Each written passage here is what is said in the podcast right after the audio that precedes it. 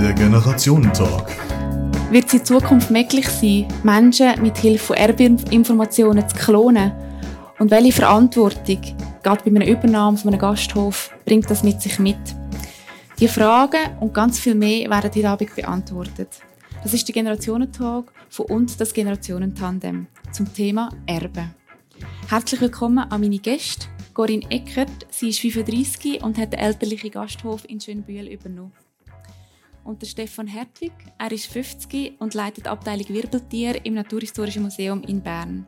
Technik Samuel Müller und Tobi Mittermeier, am Mikrofon Daniela Epp.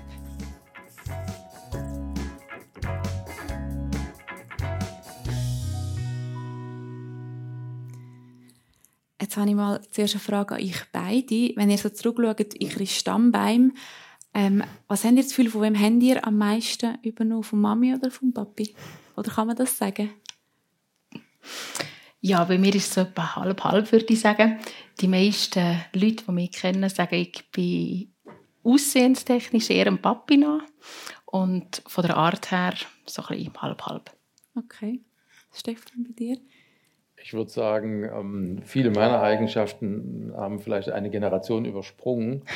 Ich glaube, bin sehr stark äh, von meinem Großvater geprägt, von meinem Großvater mütterlicherseits, sowohl was das Aussehen als auch Neigung und äh, mhm.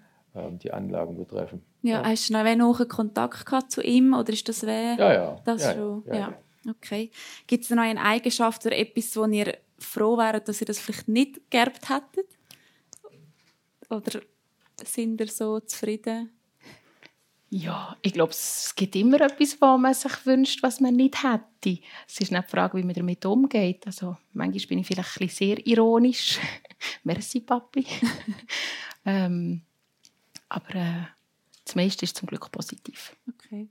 Gibt es bei dir auch etwas, wo dir... Boah, bei mir würde ich sagen, es gibt eine gewisse Neigung ähm, dazu, cholerisch zu sein. Das ist ja, unter mühsamer intellektueller Kontrolle meist. Und da hätte ich auch ganz gern darauf verzichtet. Okay, aber das kann man halt nicht immer steuern. Nein. genau. Ähm, Stefan, du hast am Anfang vom Vorgespräch gesagt, dass ähm, ohne Vererbung von den Vorfahren auf die Nachfahren und ohne die Weitergabe von den Merkmalen und von der Selektierung, dass gar keine Evolution kann stattfinden und dass ähm, du gar keinen Job hast oder wir wahrscheinlich gar nicht würden da hocken, weil wir uns gar nicht so entwickelt hätten. Ähm, was ähm, was könnten denn Leute, die jetzt halt nicht in deinem Berufsfeld sind oder nicht Forschende oder nicht BiologInnen, ähm, von deinem Job profitieren? Also was ist der Nutzen von deinem Job eigentlich für Corinne? Kannst du das so ein bisschen, kannst du ein bisschen Werbung machen für deinen Job?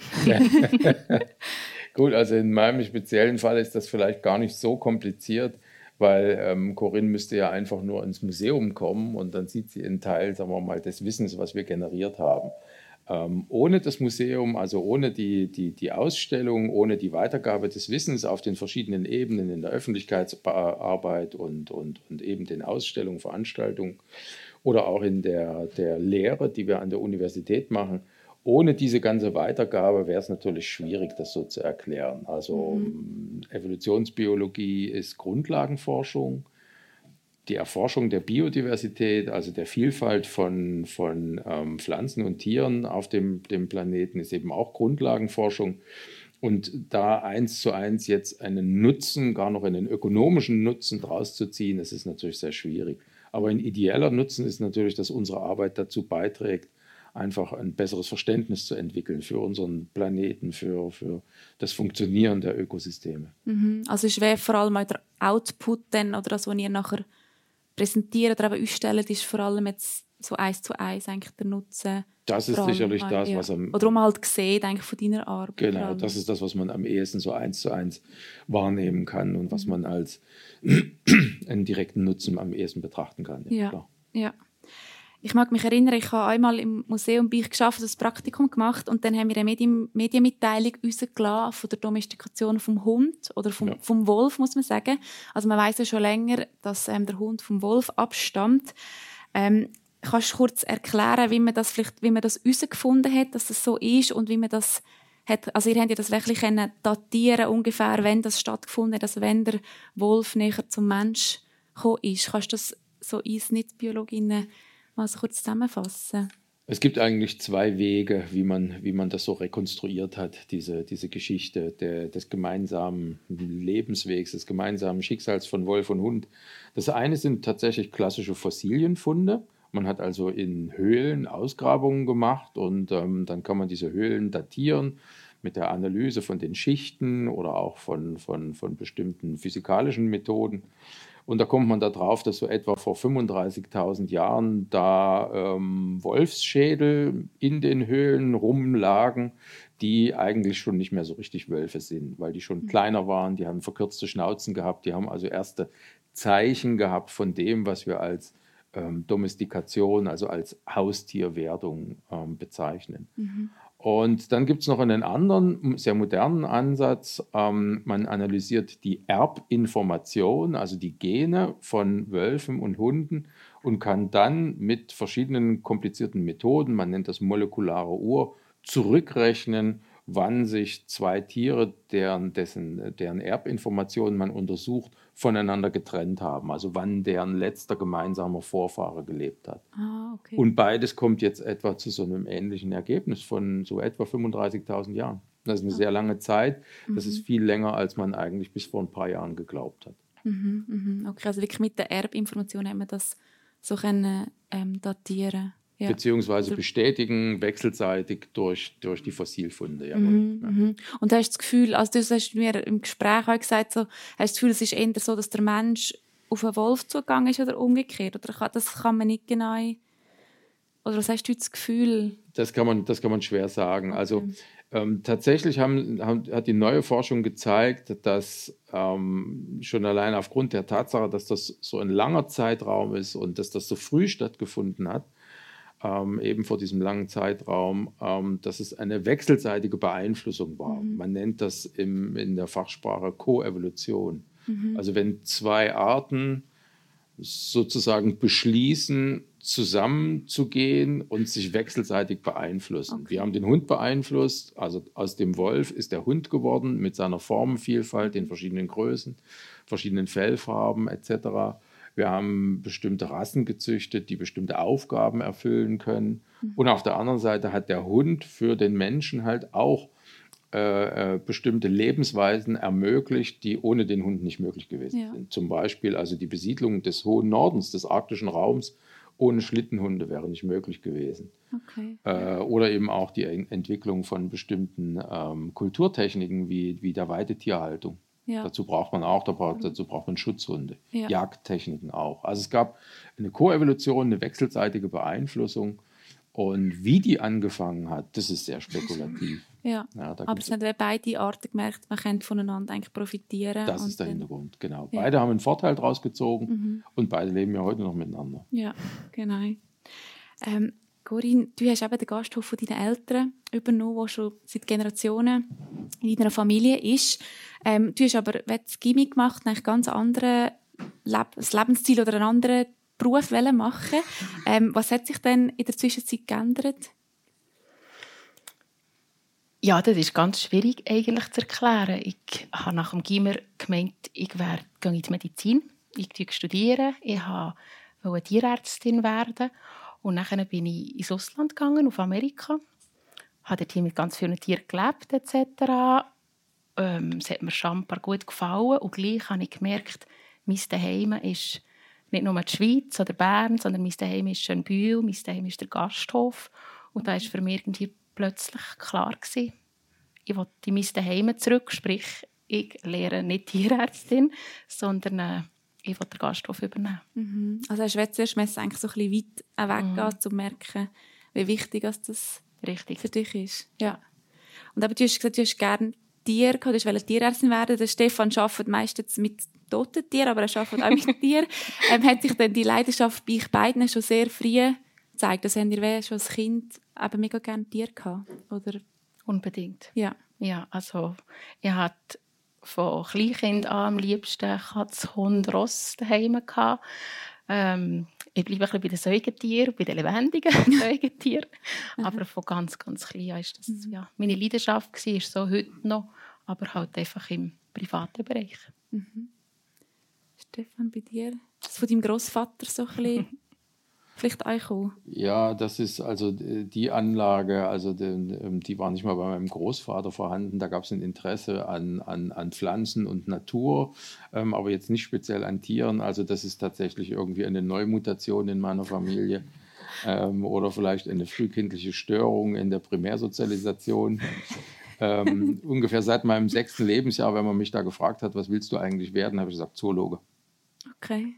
Also es wäre so eine Faszination. Ja, und zwar tatsächlich nicht mit Säugetieren, sondern mit allem, was eklig ist und krabbelt. Und äh, also von Fischen angefangen über Molche, Frösche, ähm, Schlangen und Aha. diverse andere Reptilien. Und die hast du früher schon untersucht und, und gefangen und, ja, oder so, oder, also gehalten? Oder, genau. Ja, genau. gesammelt. genau, genau. Okay. Könntet ihr euch dann vorstellen, den Job zu wechseln oder, hat, also, oder für ein paar Monate mal einen anderen Job zu machen oder einen Job, also im Gasthof oder im Museum? Oder würde ich sagen... Also durch das, dass ich schon ein paar gerne Tiere habe, kann ich mir das sehr gut vorstellen. Ob es dann mit Schlangen und Kriechtieren wirklich so erfolgreich ist, weiß ich nicht. Aber äh, das Interesse ist auf jeden Fall da. Mhm. Ich finde das eine ganz spannende Geschichte. Ob das Wissen da ist, ist äh, klar nein, aber äh, man kann viel lernen und interessiert wäre ich auf jeden Fall. Mhm. Okay. Stefan, bei dir? Also bei mir auf jeden Fall. Also übrigens, meine, meine Hauptspezialisierung sind die Frösche, Frösche in Südostasien. Also das ist schon, schon spannend. Kannst du doch auch viel reisen so und so Expeditionen machen. Das ist, genau. Oder? Das ist sehr spannend. Äh, und ich könnte mir das auch vorstellen. Also ähm, ich esse gern, ich trinke gern und ich koche auch ganz passabel. Ja. Sehr gut. Haben wir das mal testen. Ja, ja. würde ich sagen. Voilà. Perfekt. Ähm, Corinne, du hast mit deinem Erbe sehr viel Verantwortung übernommen. Ähm, und was eben halt der Gasthof von deinen Eltern war oder mal war. Mhm. Ähm, hast du dann auch das Gefühl, dass das manchmal ein bisschen mehr Druck äh, mit dir auslöst, als wenn jetzt vielleicht schon irgendwie ein Restaurant weißt, übernommen hättest? Weil es halt schon lange bei euch ist. Ich glaube, es macht nicht mehr Druck, weil es von meinen Eltern ist oder weil das Geschichte ist, Tradition. Ähm, es macht halt Druck, weil es viel Aufgabe, viel Verantwortung ist. Mhm. Ja. Mhm. Aber hast du nicht das Gefühl, also hast du nicht das Gefühl dass es in einem anderen vielleicht ein bisschen einfacher wäre, sondern du musst ja wirklich das zum Laufen oder du musst es am Laufen halten und ich glaube, es ist ein bisschen eine Einstellungsfrage, wie man seinen Job machen mhm, mhm, Ob man jetzt den im Familienbetrieb macht oder in einem fremden, anfangs fremden Betrieb, das ist von mir aus gesehen sekundär. Mhm. Es geht wirklich darum, wie ich es machen Klar ist es natürlich so, wenn man in einem Familienbetrieb ist, ist vielleicht der erste Eindruck ganz ein anderer, weil man übernimmt es von den Eltern, man übernimmt es von Großeltern, Urgroßeltern etc. Bei uns sind es sechs Generationen jetzt. Und da sind natürlich die Fußstapfen schon riesig, oder? Mhm. Ähm, und man hat sehr, sehr viele Stammgäste, viele Leute, die einen kennen und dementsprechend auch ja, grosse Erwartung einstellen. Mhm, mh. Das ist sicher anders, als wenn man in einen Betrieb würde gehen wo, ja, wo, wo unbekannt ist, wo, wo etwas ganz Neues mhm. nachher noch neu kann gerichtet werden mhm, mhm, so mhm. als wenn es eben schon sehr, sehr viel gesetzt hat. Ja, aber du ja. selber hast, einfach, hast du den gleichen Druck, wie andere auch ja. haben, die so einen Betrieb haben. Für mich mhm. jetzt. Mhm. Und du hast auch vorher gesagt, es ist ein Stück, oder dein Erbe ist ein Stück Heimat, das mhm. du damit verbindest, oder du als Heimat siehst. Ich weiss nicht, Stefan, würdest du das auch sagen, dass ähm, die ganzen Gewebeproben und die Sammlung, ist das für dich auch Heimat, oder ist das, tust du das trennen? Ja, vielleicht auf eine gewisse Art und Weise schon. Hm. So habe ich da wirklich noch nie drüber nachgedacht. okay, aber fühlst du dich schon wohl so zwischen all diesen ähm, Tieren und dann äh, also in der Sammlung eigentlich. Also wenn, wenn man ähm, wenn man also schon sehr früh ein intensives Interesse für ein bestimmtes Fachgebiet entwickelt hat, für, für, für Fragen, für Natur, für Tiere, für, auch für Wissenschaft, und dann die, die Chance hatte, ähm, diese, diese Neigung, diese Passion zum Beruf zu machen, ähm, dann denke ich, ist es normal, und das ist in meinem Fall auf jeden Fall so, dass man ein hohes Maß an Identifikation entwickelt. Also mhm. Also sowohl jetzt mit, dem, mit der Institution des Museums, Ähm, das ist für mich eigentlich der, der beste Platz, den, den ich mir vorstellen kann, mhm. als auch eben mit der Aufgabe. Als Forscher muss man für die Aufgabe brennen. Mhm. Da wird man nicht reich damit, da, da findet man in, in, der Regel jetzt nichts, ähm, was jetzt ganz revolutionär ist oder was auch immer, aber man, man muss halt für die Aufgabe brennen und, mhm. und, und daraus ergibt sich eine hohe Identifikation und das ist in jedem Fall der Fall. Und mhm. wenn man das auch ein Stück weit als eine Art ja, ähm, seelische Heimat betrachtet, ähm, ja, warum nicht? Ich sagen, okay. Oder so vielleicht Le so Leidenschaft. So, ja, absolut. So. Ja, okay. Ich habe mir sehr lange überlegt, eben, was ihr für Gemeinsamkeiten habt, so in eurem Beruf oder jetzt im Zusammenhang mit Erbe. Ähm, und ist mir sicher, dass ihr ähm, das Erbe ein bisschen teilen Also, dass ihr die Entscheidungen nicht immer ganz allein treffen aber du, du es mit deiner Schwester äh, und deinem Mann eigentlich teilen, so ein bisschen, weil ihr das zusammenführt. Und bei dir ist es so, oder du schaffst mit verschiedenen Forschenden zusammen und ja, es geht ein bisschen ums Budget oder können wir das noch umsetzen, was auch immer. Wäre es manchmal nicht einfach einfacher, wenn ihr einfach selber könntet über das entscheiden, also so, jetzt machen wir es so. Oder sind ihr froh euch um andere Meinungen? Ich denke, es ist beides dabei. Ähm, manchmal wäre vielleicht der Weg kürzer, wenn man selber etwas entscheiden kann. Mhm. Man denkt, so und so ist es am besten und so und so entscheide ich jetzt. Aber ob es nachher das Richtige ist, ist die andere Frage. Mhm. Und ich glaube, wenn man nicht alleine ist, sondern eben zu zweit, geht halt vielleicht die Entscheidungsrunde ein bisschen länger. Aber sie steht nachher auch auf, in unserem Fall jetzt auf sechs Beinen. Mhm. Also sie ist mhm. gefestigt, man hat andere Ansichten auch können lernen kennen oder überhaupt gesehen. Ähm, manchmal ist man ja schon sehr Stier ist vielleicht der falsche Ausdruck, aber manchmal sieht man nur geradeaus und vergisst ein bisschen links und rechts zu schauen. Und darum ist es jetzt in meinem Fall schon sehr angenehm, wenn man ja, eben noch andere Meinungen sieht und dann mhm. zusammen kann entscheiden mhm. Und halt auch, wenn jetzt mal etwas vielleicht nicht so gut ist, dass man es wer kann oder abstützen oder auch wenn das Auffangnetzes ein bisschen hat, oder? Wenn Auf jeden Fall. Ja. Und vor allem hat man auch nicht nur die Entscheidung ja nachher teilt, sondern man hat auch die Verantwortung ein bisschen geteilt. Mhm. Und das hilft äh, ja, jetzt mir auch sehr. Mhm. Ja. Stefan, wie ist es bei dir? Hm, ich glaube, ich bin ein Teamplayer. Also für mich ist es äh, absolut ein Vorteil, mit, mit Kolleginnen zu arbeiten. Mhm. Das ist keine Frage. Mhm. Es ist ja nicht so, dass wir nur, nur an unseren Forschungsprojekten arbeiten. Wir arbeiten ja auch sehr stark ähm, vernetzt mit anderen Institutionen, aber auch innerhalb unseres Hauses mit den verschiedenen Bereichen des Museums, mhm. beispielsweise an Ausstellungsprojekten. Und genau, das schätze ja. ich eigentlich sehr, in, in heterogenen Teams zu arbeiten mhm. und den Austausch dazu haben. Nö, ja. ich bin ein Teamplayer. Ja, okay, sehr schön. Du hast in einem Interview vom SRF Kulturplatz gesagt, dass du wenn ein Stromausfall jetzt wäre im Museum oder in der Sammlung, dass zuerst ein Typusexemplar retten. Kannst du vielleicht schnell am Publikum erklären, was Typusexemplare sind oder was würde passieren, wenn man sie eben nicht kennt, retten? Also Typusexemplare, das, sind, äh, das ist das Material in Sammlungen, also präparierte Tiere oder Pflanzen, anhand derer ähm, Arten beschrieben wurden. Also eine wissenschaftliche Artbeschreibung, die bezieht sich immer auf dieses Typusmaterial. Das heißt, ähm, so, ein, so, ein, so ein Typusexemplar ist quasi wie der Urmeter für den Meter, für unseren Maßstab. Mhm. Ähm, und dieses Material ist besonders wertvoll, weil, wie gesagt, dieses, diese, diese, diese Objekte sind die Träger der Namen. Ähm, und wenn die verloren geht, dann behält der Name zwar seine Gültigkeit einer Tierart, also zum Beispiel Mensch, Homo sapiens oder Canis lupus, der Wolf. Wenn diese Exemplare verloren gehen, bleibt der Name zwar erhalten, aber niemand, der jetzt mit anderen Tieren aus dieser Gruppe arbeitet, kann dann nochmal hingehen und überprüfen, um was es sich bei der mhm. Artbeschreibung wirklich gehandelt hat.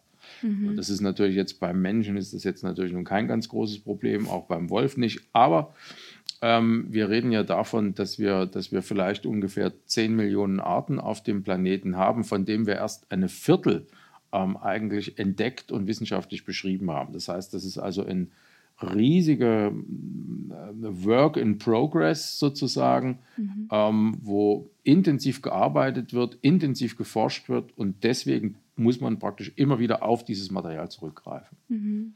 Deswegen gilt das eigentlich als das, das wertvollste Teil in naturwissenschaftlichen Sammlungen. Ja, also man tut dann Erbinformationen von dem vergleichen mit, mit anderen, mit frischen oder neuen Arten. Nicht nur die Erbinformationen, auch, den, auch die Merkmale des Körperbaus. Ja. Skelettmerkmale beispielsweise, die Muskulatur, Färbung, Zeichnung, alles eigentlich. Und der Länge nicht nur einfach in dem Sinn ein Fötterli. Also ich kann mir das auch überlegen, oder man kann jetzt heute in der digitalen Welt kann man ein Fötterli und, und irgendwie zeichnen oder 3D irgendwie drucken oder so. Das längert wenig, sondern man muss wirklich Nein, also, also- mm, oder gibt es da schon Methoden vielleicht, wo man das kann? es gibt natürlich schon sehr, sehr gute Methoden, also Mikro-CTs zum Beispiel, wo man also mit Computertomographie, also ho- hochauflösende, schichtweise Röntgenaufnahmen macht und dann quasi das gesamte Tier auch die Innereien, das Skelett zusammensetzt.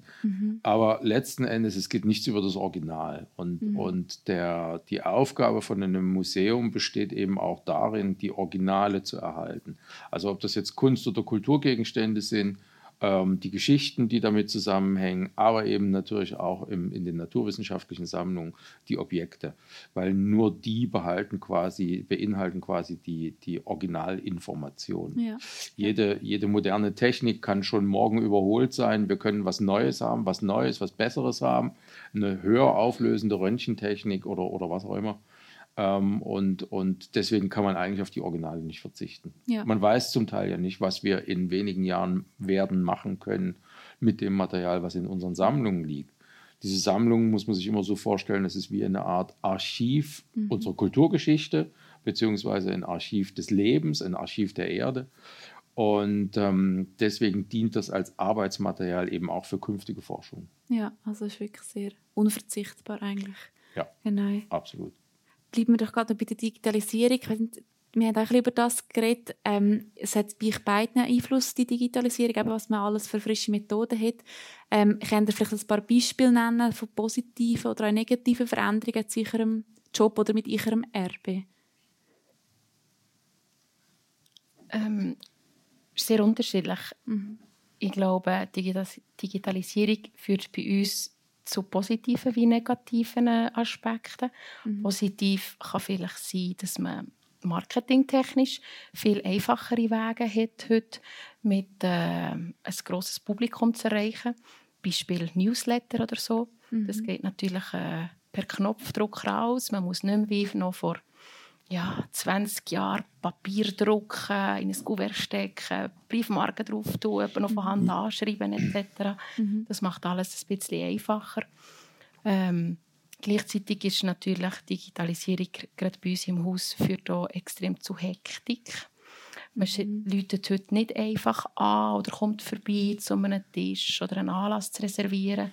Man schreibt ein E-Mail her, ein Retour, ein her, ein Retour. Es geht sehr viel, viel via E-Mail rein und raus und das braucht natürlich viel mehr Zeit. Gleichzeitig wird aber viel weniger Zeit erwartet, weil es ja so schnell geht, was äh, zu viel ja, Hektik im Job führt, die eigentlich gar nicht notwendig wäre. Ja, ein bisschen weniger soziale Kontakte durch Ja. das auch. Ja. Genau. Aha. Ich glaube, so das normale Menschsein geht darunter vielleicht schon ein bisschen weit jetzt in unserer Branche verloren. Weil man halt auch, ja, früher ist man zusammen an den Tisch gehöckelt, hat zum Beispiel ein Bankett besprochen, hat sich da Notizen gemacht und am Schluss das Kaffee beendet und das Thema war erledigt. gewesen. Und heute geht sehr vieles da gar nicht mehr persönlich, wenn man Glück hat, noch am Telefon.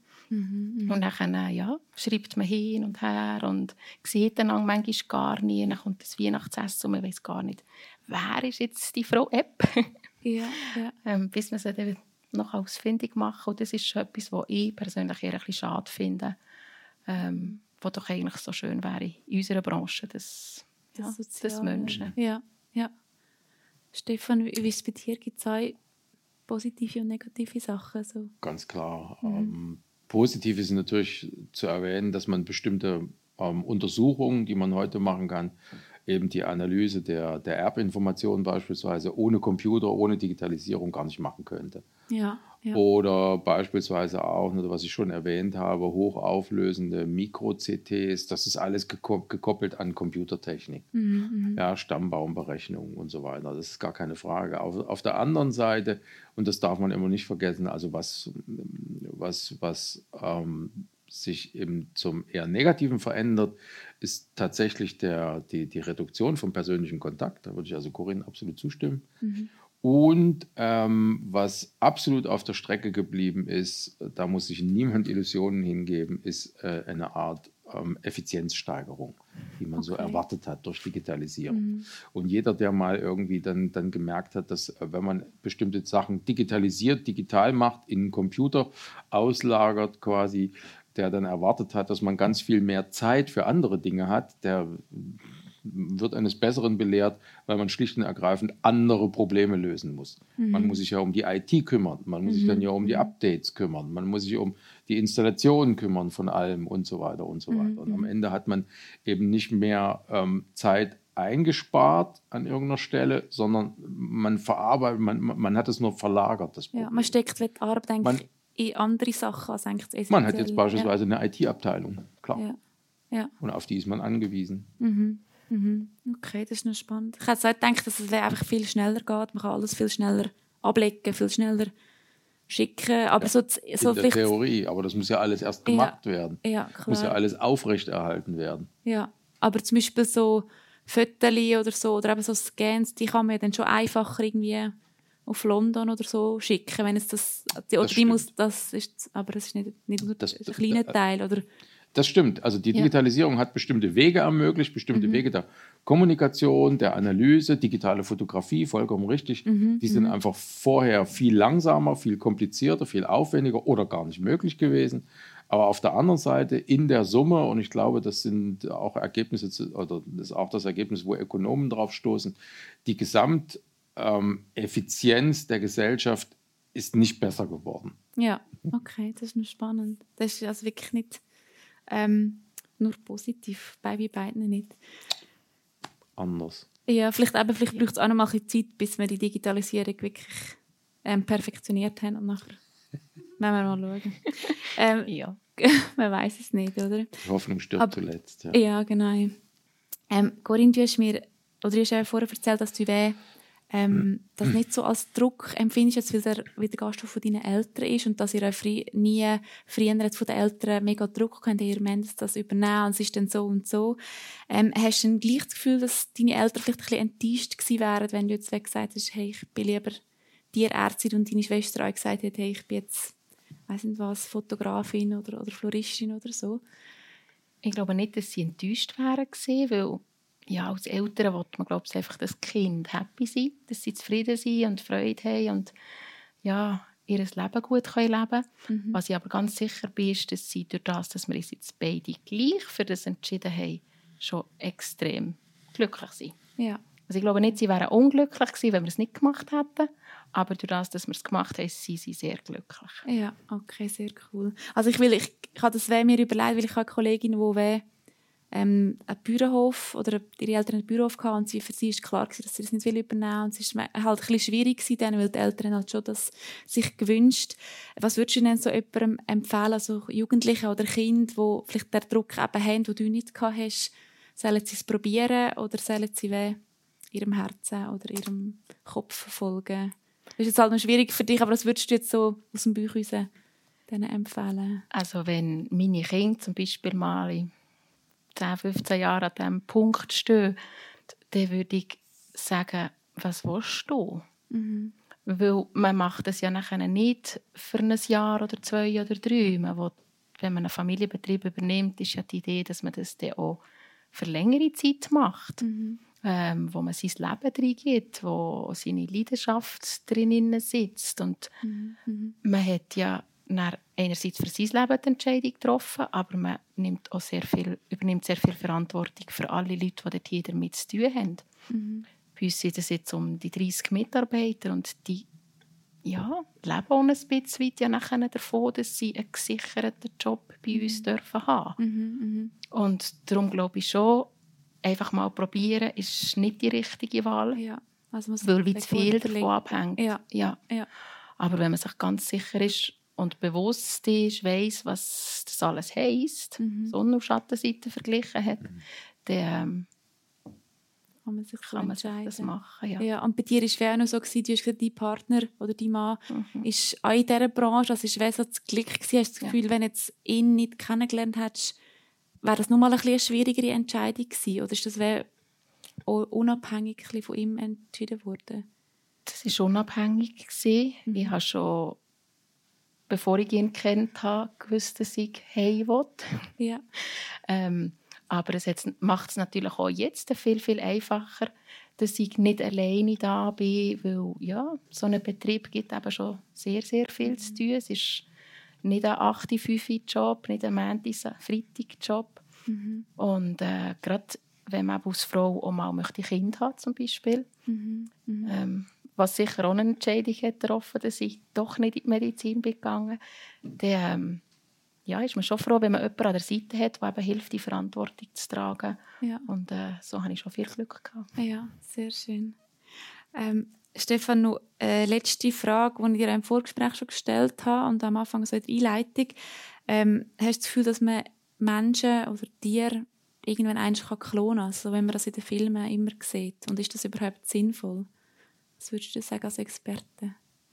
Ja, bei dem sogenannten Klonen, da gibt es verschiedene Techniken und, und, und manche davon sind eigentlich schon im Einsatz. Okay. Das, das gibt es schon. Technisch ist das, ist das durchaus lösbar.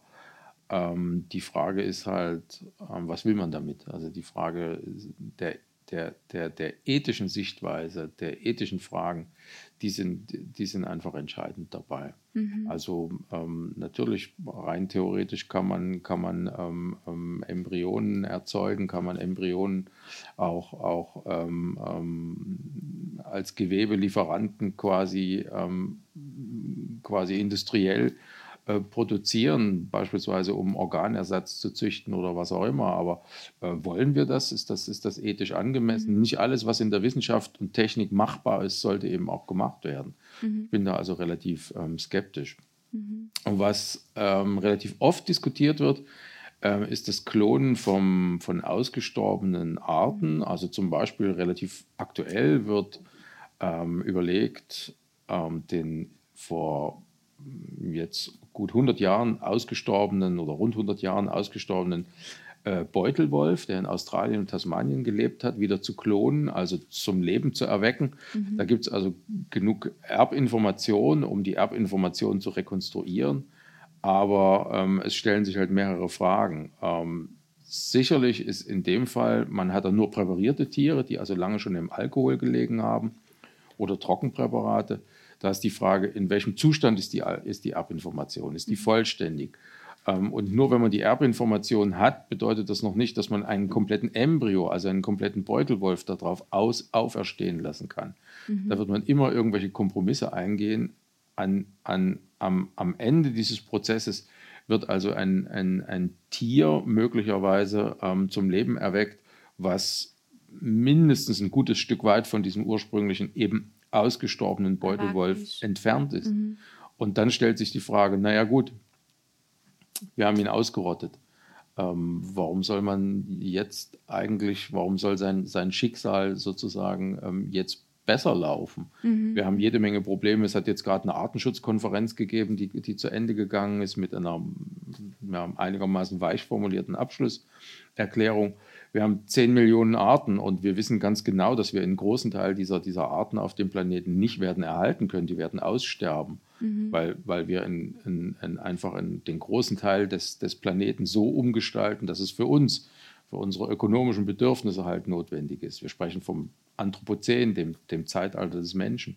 Das heißt, es geht eigentlich um die Erhaltung dessen, was jetzt noch da ist. Die Erhaltung von Lebensräumen, die jetzt noch da sind, weil wir das, die auch selber brauchen, weil wir darauf angewiesen sind, ähm, dass die diese, diese Leistungen erbringen, frisches, ähm, sauberes Wasser, frische Luft etc. etc. Und all das, was wir ansonsten noch von, von Ökosystemen erwarten da sehe ich eigentlich den Bedarf, Geld zu investieren, Entscheidungen zu treffen, um das, was wir haben, zu erhalten. Mhm. Und nicht, sagen wir mal, sehr, sehr viel Geld in, in eher aus verschiedenen Gründen zweifelhafte Projekte ja. zu investieren. Es ja. gibt noch so die andere Idee, ähm, ein Mammut wieder, wieder auferstehen zu lassen. Da stellt sich die absurde Frage, ja, okay, schön, aber wo soll das Mammut dann leben? Mhm, mhm. Also man möchte einfach eine frische Technologie haben, aber man überlegt, wenn nicht weiter. Ja, ja letzten mhm. Endes ist vieles sehr einfach in der Wissenschaft.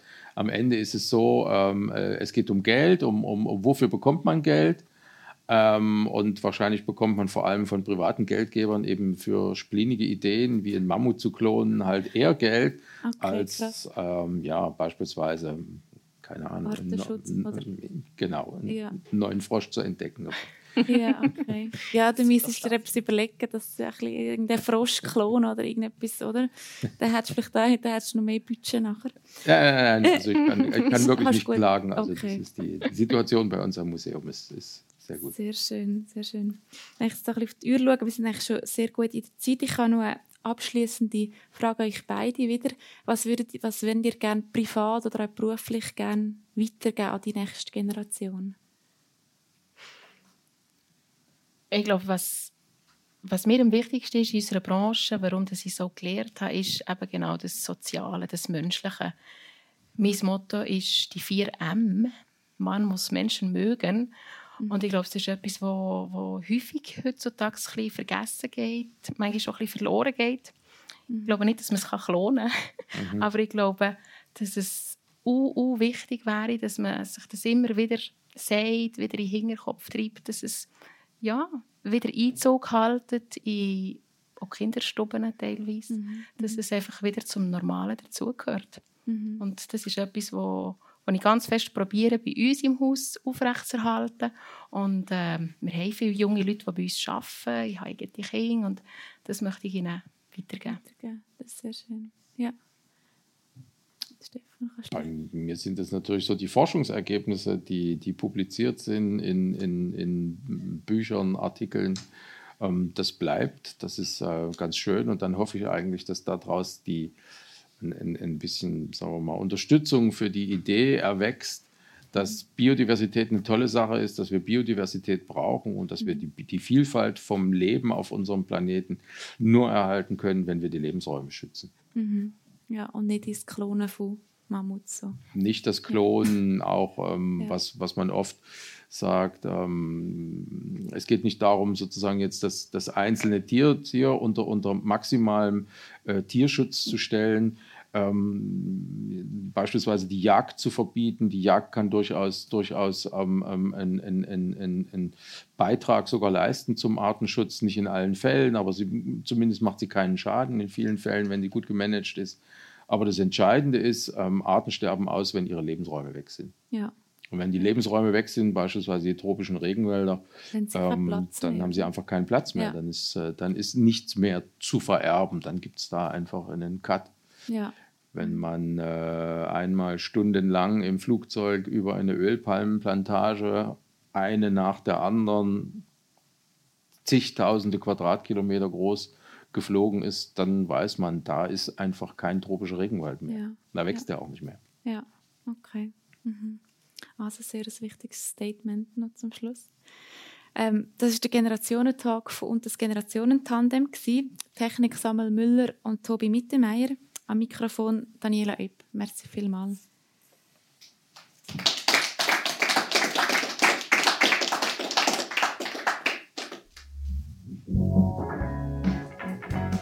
Der Generationentag. Der nächste Generationentag gibt es am 31. Januar, auch am 7. hier im Berner Generationenhaus, dann zum Thema «Kein Ende in Sicht». Wir stellen uns die Frage, warum wir zurück und vorher schauen. Wir reden dann mit einer Archäologin und mit einem Zukunftsforscher.